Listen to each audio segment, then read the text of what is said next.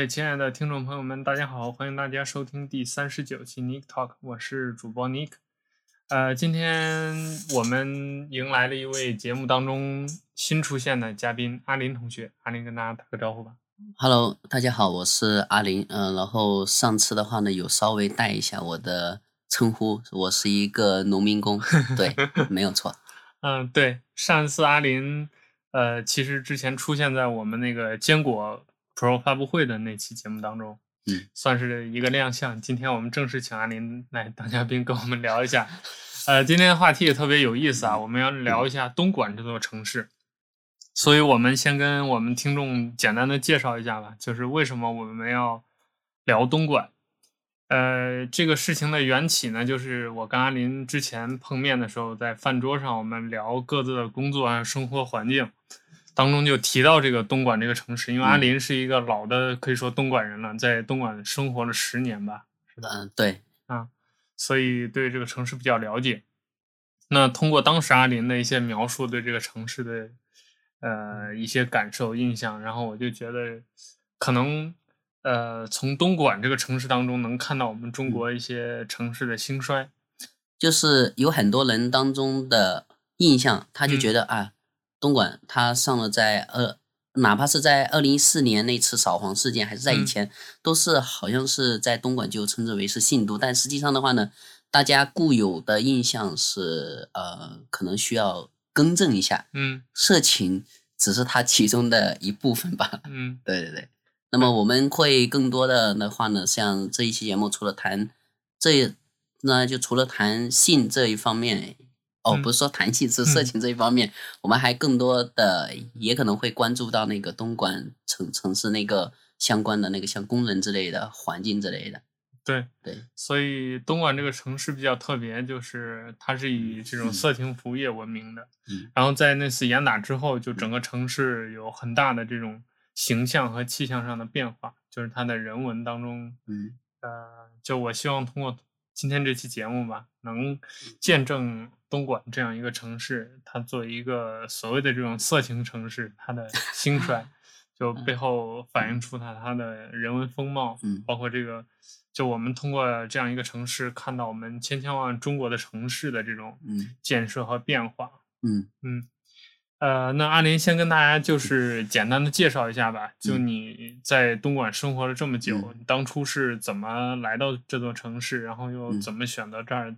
在这儿主要大概做一些什么样的工作？OK，呃，我那个时候来东莞的话呢，是因为我我亲戚他叫我来东莞的，嗯，然后在那个时候的话呢，也是由于自己那个学历的原因，还有自己受教育的原因，嗯，就就可能说没有什么一技之长吧，然后就来到了东莞这个城市，嗯，然后在那个时候的话呢，呃。刚来到东莞的时候，其实我对这座城市其实不是说印象有很深刻，因为从现在回忆过之前的那些事情的话呢，可能已经稍微很模糊了。嗯，对。那更多的聚焦点的话呢，可能是在于后面这几年，我可能会更多的会留意一下这周边的环境。那么在之前的话呢，可能印。是给我的印象还真的可能是没有那么深刻，因为在那个时候我的活动范围也是比较小的。嗯，对。那东莞当初你刚来到这座城市的时候，嗯、你对它的感觉还有吗？就你觉得它是一个怎样的城市？嗯、比如说，嗯，呃，像我吧，我到一些陌生的城市，嗯、就是它肯定都会对这些城市有一个第一时间的那个第一观感的印象嘛。嗯，就比如说。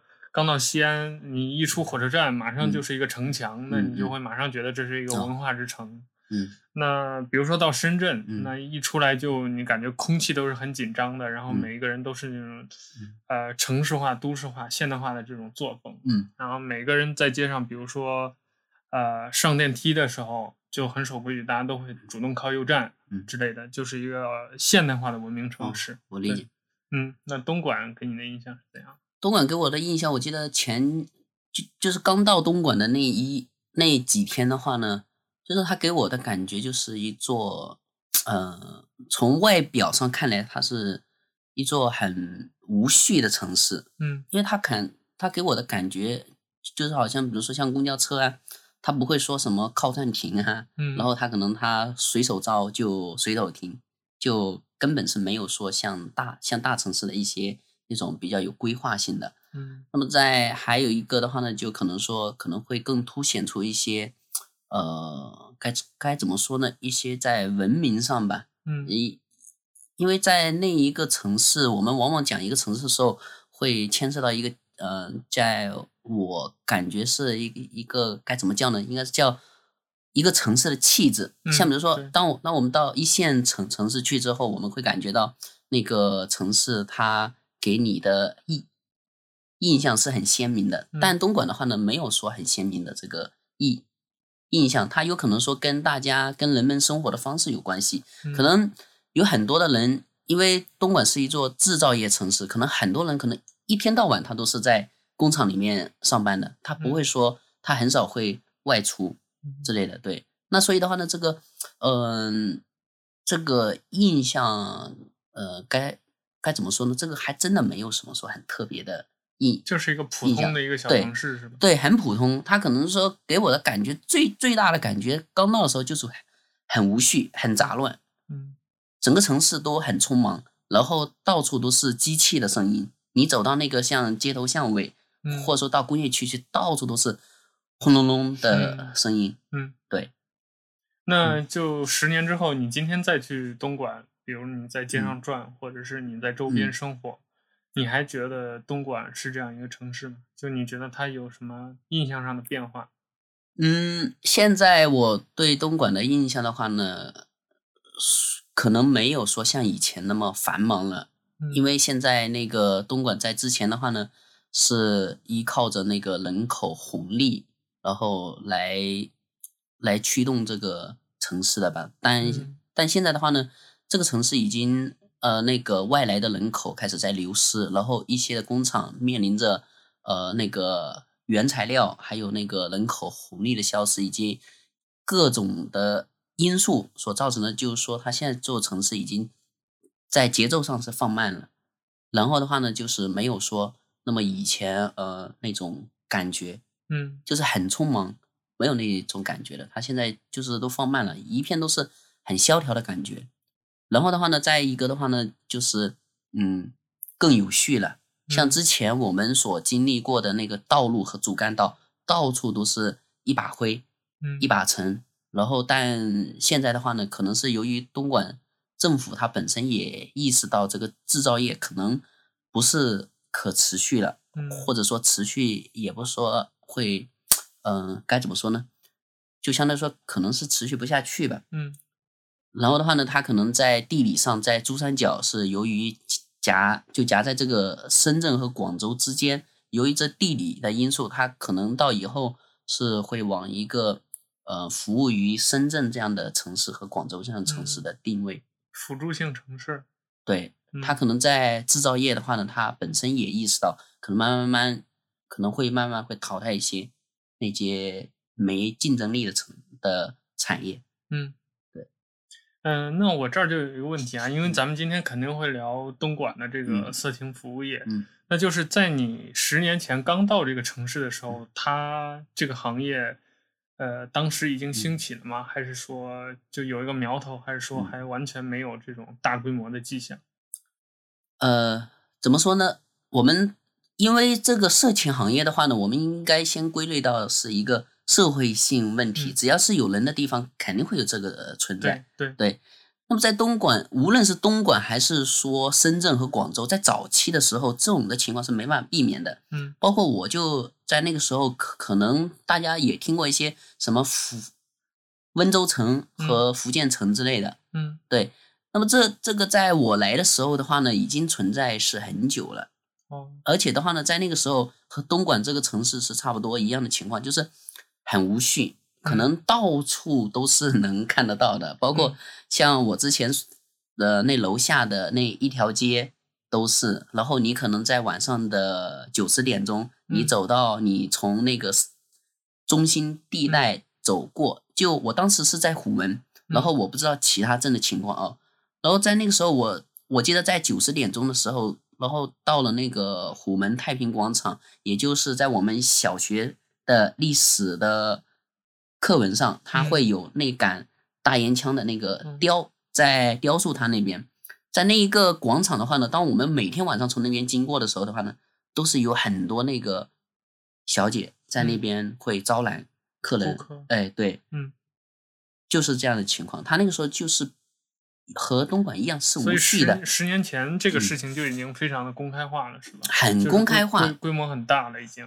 对他，他那种像规模的话呢，它是没有集约式发展，就好像是那个在车间一样，嗯、大嗯、呃，大家会像呃会往一个地方会固定在那里，它还是像家庭式作坊一样，就到处都是。嗯，对它，并且的话呢，像那个时候的话呢。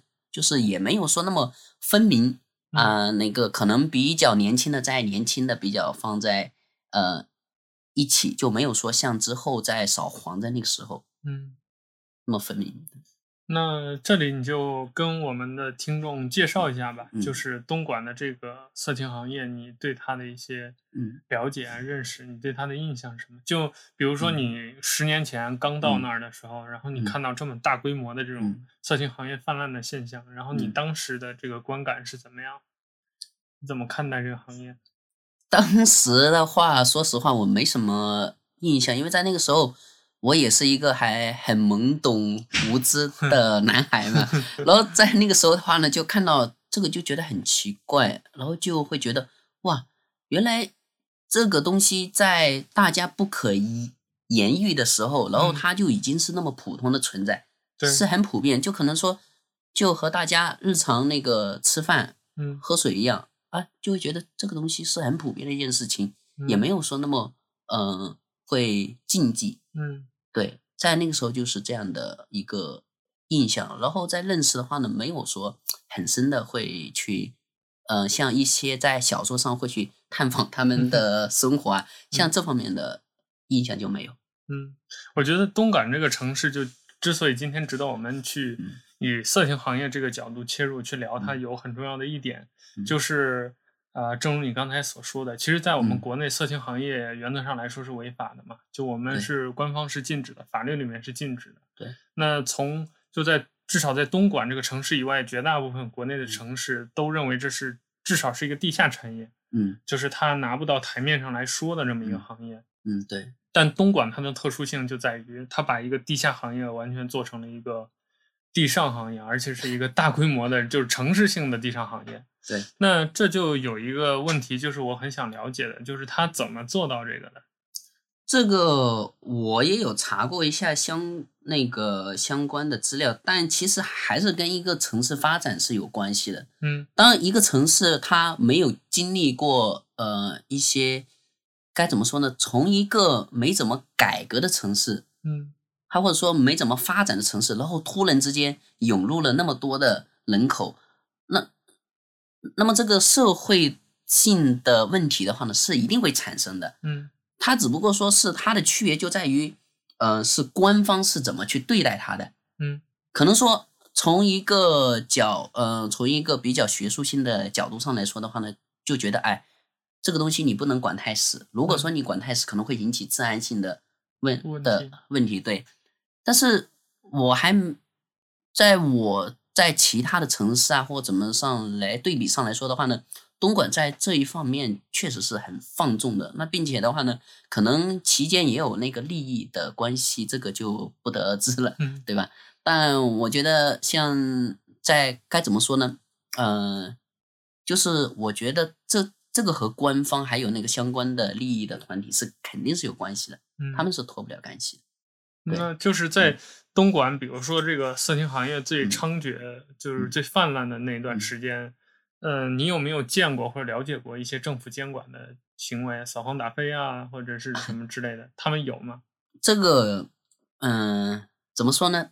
政府在这方面监管的这一方面的话呢，可以说是，嗯、呃，是表面上的工作吧。他可能就觉得，嗯，他可能会。会呃，会一年之中会有那么几次，嗯，当我们去夜总会的时候，也是会收到相关的消息，说最近在死卡，在卡严了，哦、然后说不要那么、猖獗，呃，呃，对，嗯，但实际上的话呢，他们在面向外面营业的时候的话呢，他们也是会很坦白的去跟你说，他说这这个没有关系啊，那个如果说有人来查房的话 呢，嗯、我们那到时会通知你们的，会怎么样？哦，就相当于说他们已经是沆瀣一气了。哦，对，这样的情况，他监管他可能也只是说为了可能。也就是表面上去应付一下上司，还是说例行的工作吧，嗯、但是没有像一一像一四年的时候那种那次来真的。嗯，对，那就是比如说一个这个从业者，或者是一个、嗯、就比如说我是一个普通人，然后我到东莞，嗯、然后我去找这些色情服务，当时的状况是。呃，他会很直言不讳的告诉你，比如说我们这个酒店就是经营色情服务的，还是说他还会有一些什么，就是类似于黑化那种，嗯、你还要需要找一个人、嗯、或者有切口或者有人、嗯、什么资源关系才能找到这样服务？嗯，他是哪一种？我呃，我我那个时候是在东莞的两个镇，一个是虎门镇，一个是塘厦镇。嗯、那么在我待过的这两个镇的这些年的话呢，应该说是那些年了，嗯，那些年的话呢，都是很明目张胆的。像比如说，当我们去住一个客房啊，嗯、我就是很单纯的，我就是去住房的，嗯。然后的话呢，他那个时候会很明白的去告诉你要不要服务，就是他们的 waiter 会问你，他就是在在酒店的门口就迎接你，要不要服务？哦、而且那个迎接你的他那个人，他穿的也是很暴露的那种，他就直接就问你。嗯要不要服务？当我一打开那个宾馆的电视机的话呢，它跳出来的是一个 AV 的画面。哦，对，那还是很尴尬的。那那假如比如说，呃，因为东莞它当时确实存在这种情况，就比如广州办很多博览会，或者深圳办一些大的展会之类的，有商人他白天在这边参展，然后晚上就在东莞那边住。那有没有这种情况？就是像你说的。我本来就是好心去住店的，嗯、我也不需要你服务。嗯、那我这个时候，我如果拒绝你的服务，我本身，比如说我住店的这个服务会受到影响吗？嗯、就是比如给我，呃，住的这个房间不好啊，或者服务不到位啊，或者类似于这样的情况。那不会，这个他毕竟还是做生意嘛。嗯。一呃，因为他也不是说每一个人都需要嘛。嗯。但是你刚才都嗯、呃，就是有提到过一点，他就是去广州或深圳去参展的那些的商人。是真的是，他们是会往东莞这边住的。他并且那东莞有一个镇是叫后街镇，它是以酒店业为、嗯、呃核心的，对，为其镇为那个镇的支柱之一。哦，那个的话呢，在那个时候就包括在二零一四年上新闻的那个喜来登酒店，它也是在后街镇。有很多，它就是中国有一个很大的交易会叫广交会。嗯、那么在广交会的时候的话呢，是有很多商人都是会往东莞这边住的，他就去玩。他就是来玩，对、嗯。所以当时东莞之所以色情行业这么发达，嗯、是不是跟这个也有很重要的关系？就它刚好广州、深圳都是，嗯、呃，就北上广深四个一线城市，嗯、它近邻两个，而且有大量的这种流动人口，因为广州和深圳都是大量的外来人口嘛，嗯、然后就促成了它在这个当中地地理位置又近，它这个服务业就慢慢成了两个城市这种色情服务业的一个辅助性的卫星城这样的感觉。第一个，那个在地理的位置上也有它一定的原因。那么第二个的话呢，我觉得跟广州和深圳这两个城市的地位也有相关。嗯，一线城市你很难说会听到说有那种什么说扫黄，就比较少。他至少说在这样的情况下是很难说公开化。包括像深圳和广州在偏僻的地方一样是有的，但不会说搬到台面上来。但但东莞的话呢，大家都是会形成一种像。认知一样，要玩你就去东莞，嗯，而且他那边的服务也好，或者说可选择性，它也是会更高的。那么，但是的话呢，并不会说是因为这两个城市而发展了起来，嗯、因为因为这两个城市它可能会带来一定的营业额，嗯，也可能会很大，但不会说是因为这两个城市而造成了这样的情况。嗯、我认为不是这样子的。就好像说我们要去一个旅游的景点，对不对？嗯，并不是说因为它，嗯、呃，它那个旅游景点所在的位置，然后会吸纳周边的人口，而是说是因为它本身它就是有这样一个呃印象在那边。那所以的话呢，你不管是你就算是那个深圳和广州的人口不过来，嗯。嗯、呃，来来消费，那么可能全国其他地方也有人会来。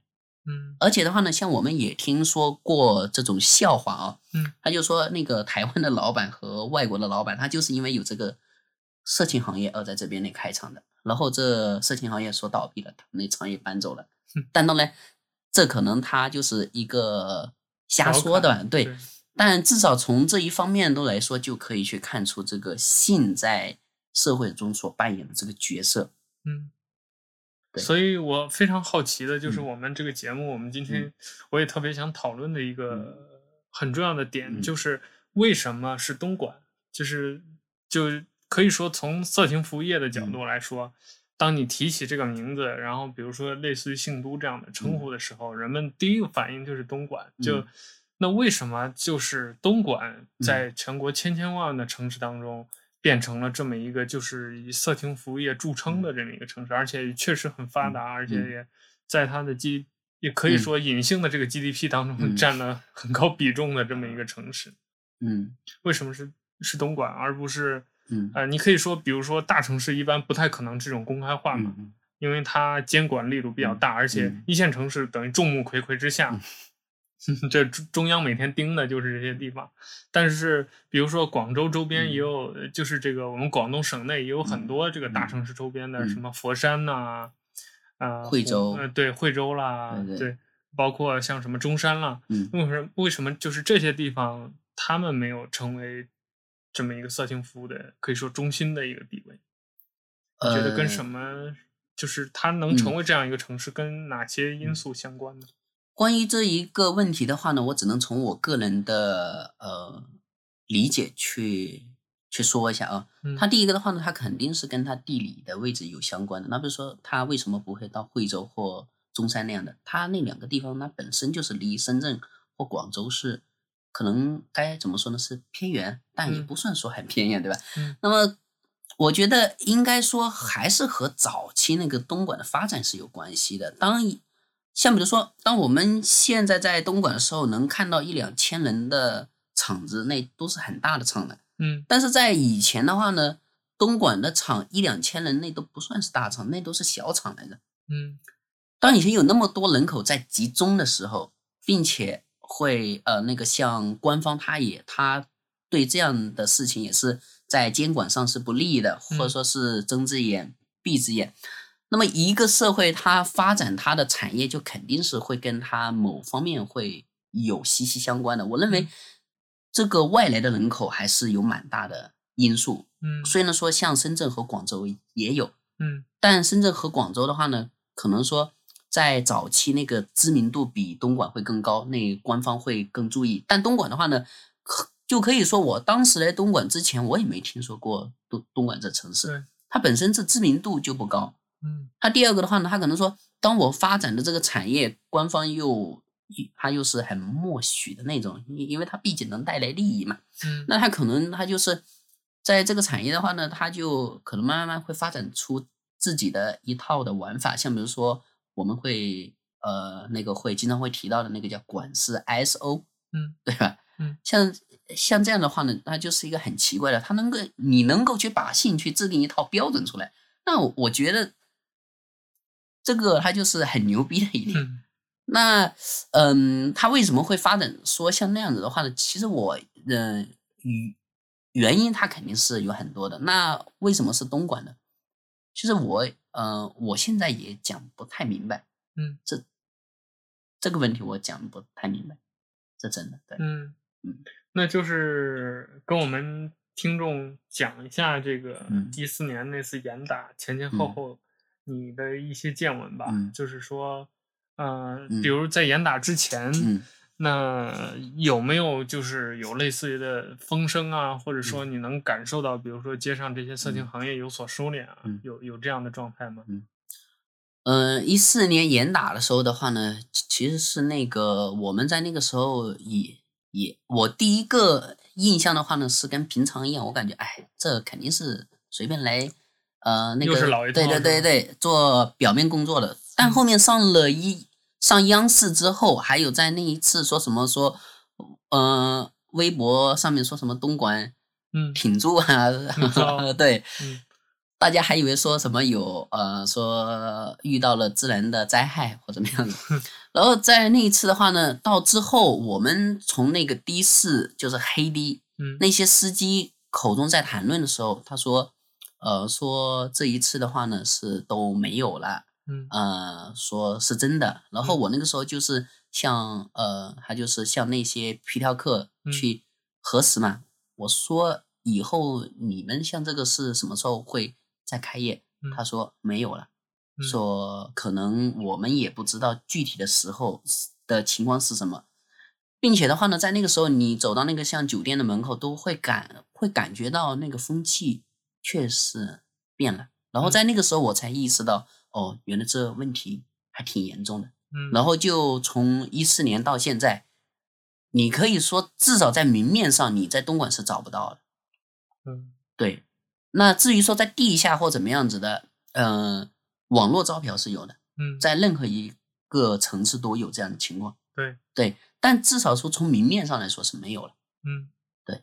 那有没有这种酒店大大规模倒闭啊，或者是类似于比如餐饮啊、嗯、这种，就曾经类似于为旅游行业这种服务性的行业，嗯、他们就受受到很多影响。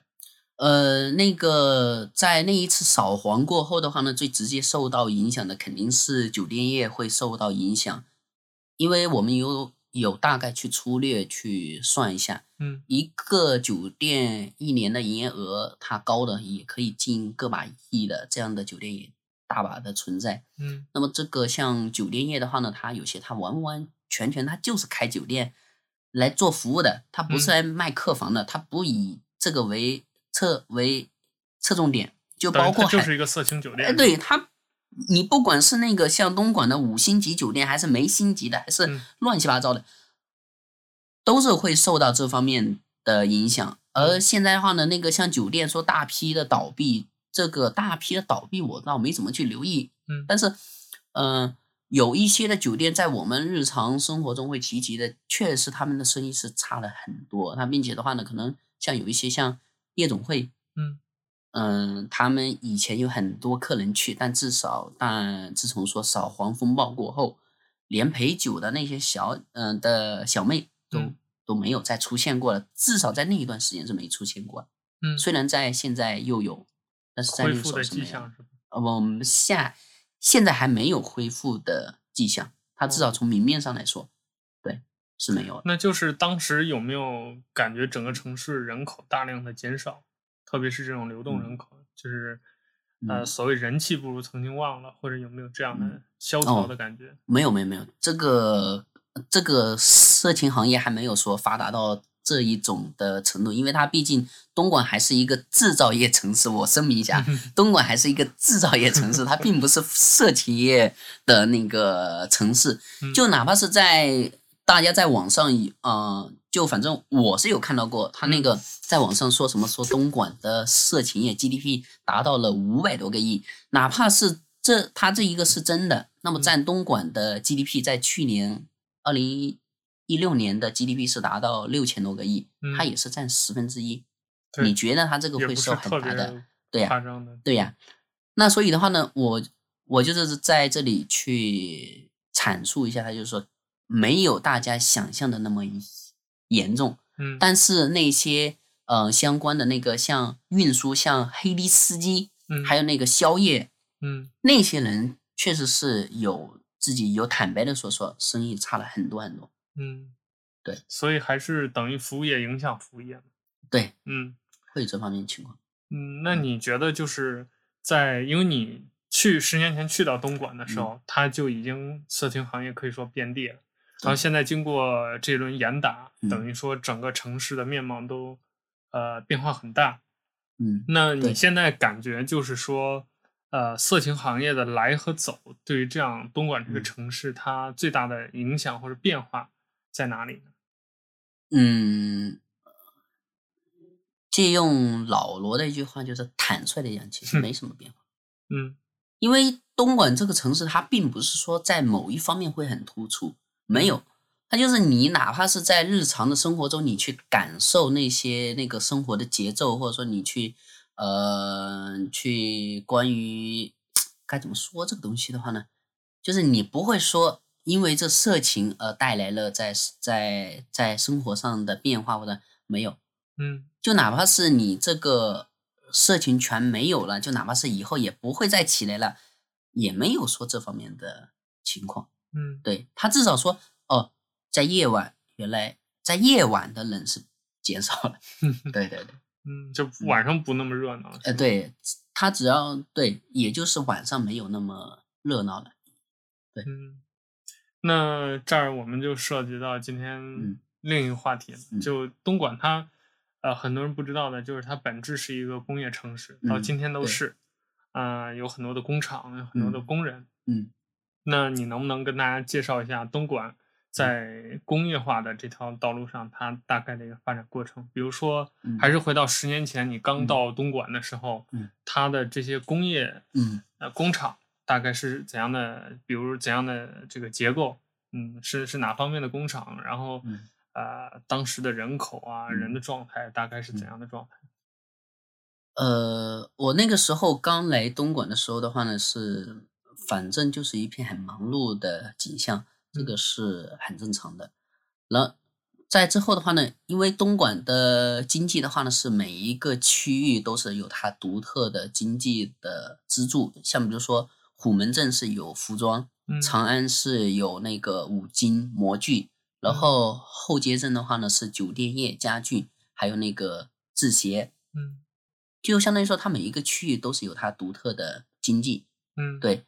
那么，嗯、呃，在在那个时候的话呢，可能我涉及的工厂是比较少，然后在那个时候我听说的就是电子厂比较多，嗯，对，然后呢，呃，那个他，呃，怎么说呢？呃，具体说怎么样的，我现在也记不起来了，嗯，对，那就是就比如说像这些电子厂，嗯、他们生产的产品是供。嗯供给比如周边的像广州、深圳多呢，哦、还是说出口多，还是国内呃销售多？东莞的话呢，应应该说是珠三角的这一带，主要的是服务于贸易上，他们、嗯、他们是最下游的一方。嗯，对。哎，上下游是 是怎么去区分我的？哦，不对，是最上游的一方。嗯，对。那么东莞这一个，呃，它那个的话呢，它主要是以代工制造嘛。嗯呃，在那个时候的话呢，那个像台像台资和港资是特别多的，呃，大陆的资本的话呢，像反而是比较少。嗯，对，他那个时候是主要是接贸易单为主。对，嗯、在在那个时候的大家的情况的话呢，就是嗯，大家都是很忙吧。嗯，然后的话呢，大家在每一个在厂里面的人的话呢，他就是可能朝九晚五的那种，就天天站在机器面前。面无表情，也不可能会有表情。你你面对着一台的机器，嗯、对吧？嗯、然后在他们的那个像像工厂的环境，像之前的，因因为是集约式发展，他那个他反而是会注意到这些，就是关于大家会共性的一些，呃，那个在工厂里面的生活，像照明啊、通风啊，反而会更好一点。而现在的话呢，是更差的，那是因为这样的大厂比较少了。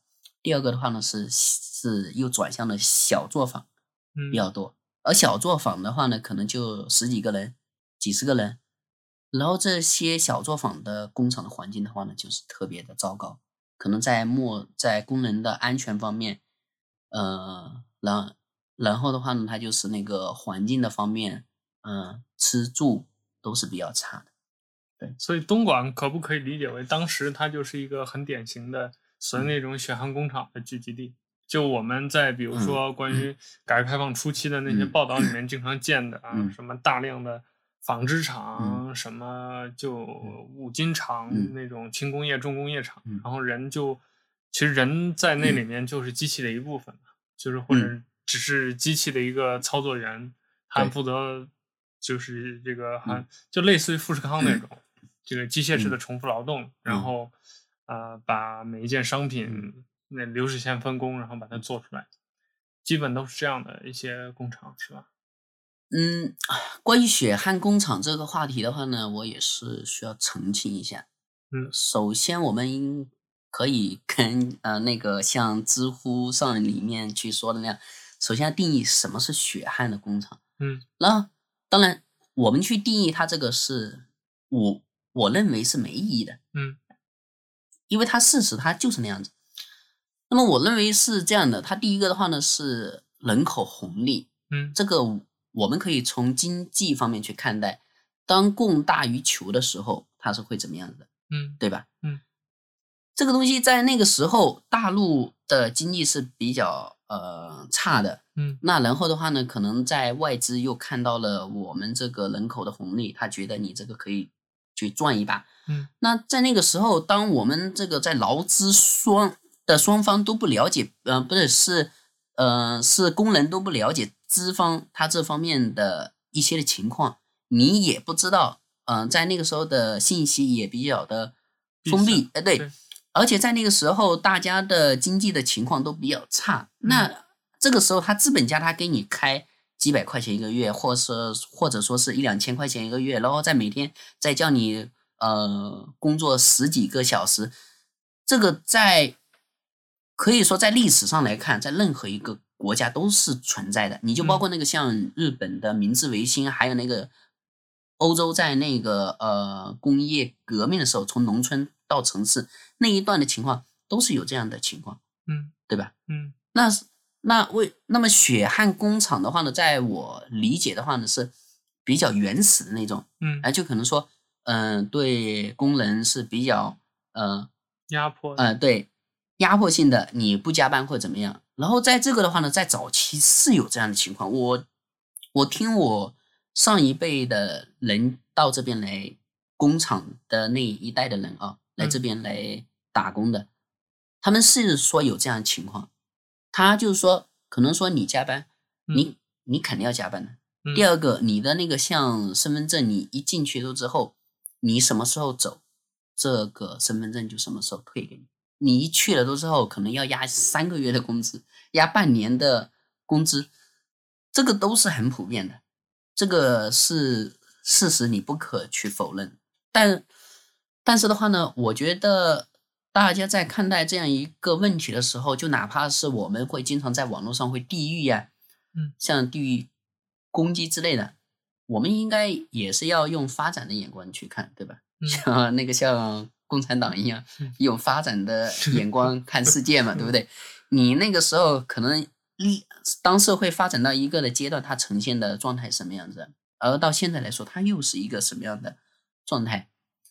这个它至少在现在看来是不存在说什么血汗工厂的，因为现在的工人他第一个是很难招，很难招工人，嗯，工厂他天天可能都是在挂着这招工的旗帜。然后第二个的话呢，这个劳资双方的话呢，也不是说像以前那么夸张，我一个厂我要多少人就大把人来，没有这样的情况了。他他他这个他发展到一定的阶段，他真的会出现这样的情况。那现在的话呢？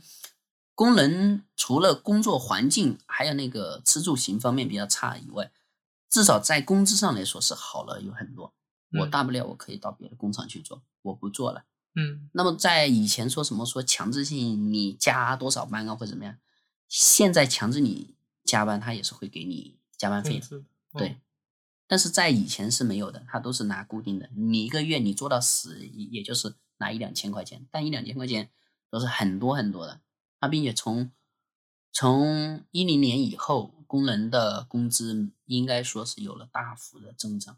以前我记得我亲戚他是搞制衣厂的，他以前那个像工人的话呢，是一千七八，能拿到最高的，也就是说是熟手嘛，因因为他们是按件计算嘛，也就是三四千块钱。但是现在的话呢，他们的工资。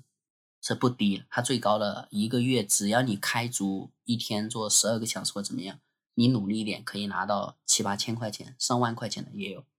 但当然不是说每一个行业都是有这样的情况，但至少大家那个像工人所获得的待遇比以前是要好很多。嗯，对，因因为这这个在客观上来讲的话呢，那些老板也没有说这么嚣张了，他并且这个劳资双方。现在的话呢，是情是成了一个很大的反差。对，嗯，就像你刚才说到很重要的一个，嗯，呃，对于东莞这个整个工业体系来说很重要的一点，嗯，就是曾经工人是很多的，而且是比较好招的，嗯，那现在不仅工厂少了，工人少了，而且这个招聘的难度也很高，嗯，那这些工人都去哪儿了？他们什么原因离开了东莞？或者说东莞为什么现在工业开始渐渐的走下坡路？嗯，这个的话呢，可能有几方面的因素。它第一个的话呢，是现在。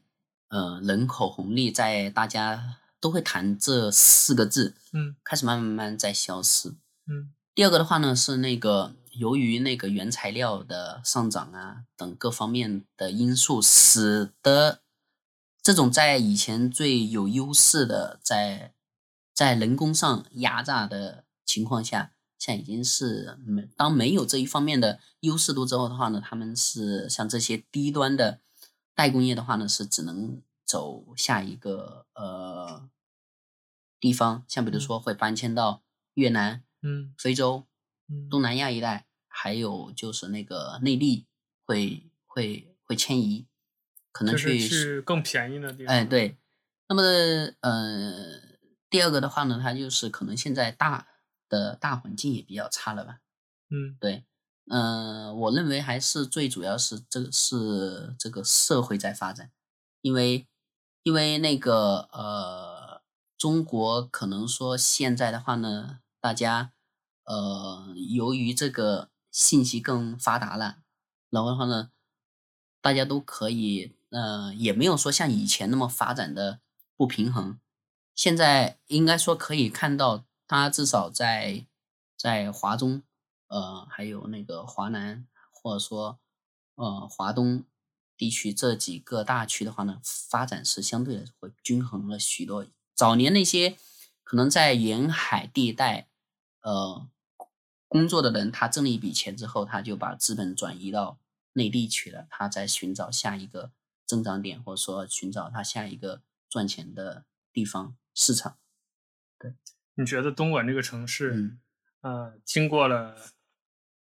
它作为一个工业城市，它经过了一些起起落落。嗯，它作为一个所谓的这种色情服务业的城市，也受到了严重的打击。嗯，可以说它在就我们说的这个传统的第一、第二产业和第三产业，就服务业上都做了尝试。那它未来会会会走向哪里？你觉得这个城市，就你现在的观察，嗯，你在这个城市里面的生活，嗯，包括你接触的人和事，大家对于这个城市。它它还有期待吗？或者说，大家对于它未来的这个方向的判断期许是什么？呃，这个这个问题的话呢，是该怎么说呢？因为现在可能是东莞市政府它本身也意识到这个问题了，包括那个像利润比较低的那个代工和制造业是不可持续了，他可能说。他至少在这方面上来说，面临着内地的竞争和其他地方的竞争，在这一方面是没有多大的优势。他至少我接触过的像工厂，在这方面已经是没优势了。现在都是转向那个，嗯、就是个人式作坊吧。就可能以前在工厂里面有一点资源的，然后他自己给挑出来，然后他成本没那么高，他在这方面他也有技术，在这在这方面。他可能还能够持续个几年，但是从长远上来看的话呢，这一个城市在这一方面，至至少从这方面来说是没有优势。那它以后会发展到哪方面的话呢？因为现在东莞在建地铁和城轨之类的嘛，它可能会呃和现在在事实上的话呢，是已经和东和深圳和广州连接起来了。嗯、对，那并且的话呢，现在也有在扶持那个。高新区，它那个地方叫松山湖，华为是已是已经搬迁过来了。它虽然没整体给搬迁过来，但是，呃嗯，据大家说的话呢，是后面会全部会搬过来的。他可能说以后他也说是想朝着像深圳那样的城市那样去发展，他至少可能说会为深圳和广州服务吧。因为深圳的话呢，现在人口已经很饱和了。而东莞它那些工厂如果呃迁移掉的话呢，它剩它将空出来的地是非常多的，可能在这方面它，并且那个像东莞现在的房地产市场也是非常的呃叫怎么说，像还是可以的吧。嗯、至少在这方面来说，东莞现现在的房地产是没有什么库存的，它还可以继继续呃去嗯绑着这个深圳和广州能够发展。对，那么从当前上来看的话呢，我们呃就我所见的情况是，至少在城区和主干道啊。各个的方面啊，他坚持的都不会说像以前那么乱七八糟的，都是比较的有序了，并且像公交车，你再让它随手招停，这个是不可能的了，因为这个官方他意识到，如果说像深圳的人口，他这边要过东莞去生活，那肯他肯定是需要向向一线城市去看齐的，那么在至少说。嗯，东莞它毕竟也积累了几十年的这样一个制造上的优势，它不可能说一下子就衰落下去。这个是从短期上来看呢，是不会的。它并且它那些传统的优势，它该在的它还是会在，只不过说那些像低利润的已经是没有了。对，它未它未来的话呢，我还是很看好的，因为那个嗯，至少我最看好的是它那个在交通上的。在交通上这一块，在地铁和广州和深圳全连接起来以后，嗯，形嗯就形成不要说半个小时了，至至少在一个小时内，它能够做到，或者说服务像深圳这样的城市已经是很不错了。对，所以东莞未来。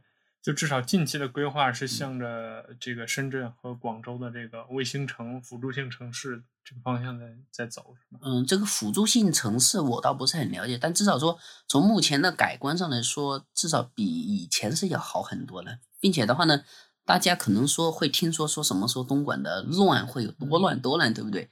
我在东莞十年了，我经历过一次在公交车上手机被偷了，嗯。然后的话呢，会有听说过，呃，三起我同事的手机被抢了，嗯，才四起，你可以去想去想象一下，他并且的话呢是在过年的时候，过年的时候在整个他都是在收割期嘛，嗯，那可那可能的话呢，他就说会稍微会差一点，但至少东莞的治安比起在十年以前，在在我刚来的时候，我刚来的时候其实。也不乱了，因为在那个时候是因为没禁摩嘛，嗯，没禁摩的话呢，特别多的飞车党。这他这个的话呢，是我听老一辈的人说，在早期来东莞打工的，说到处都是飞车党啊、抢劫啊。但那个时候确确实是也存在。然后在我刚来东莞的时候的话呢，在零八年的时候，在那个时候，那些像赌博摊子，他都是明目张胆的就摆在那个菜市场那边，嗯，赌博，然后跟城管。打架之类的，都是有这样的情况。但现在来说的话呢，至少从我亲身经历上来说，包括像之前说大家传的非常乱的什么长平火车站啊那些，像这样情况都没有了。对，在治安上的话呢，大家是绝对是可以放心的。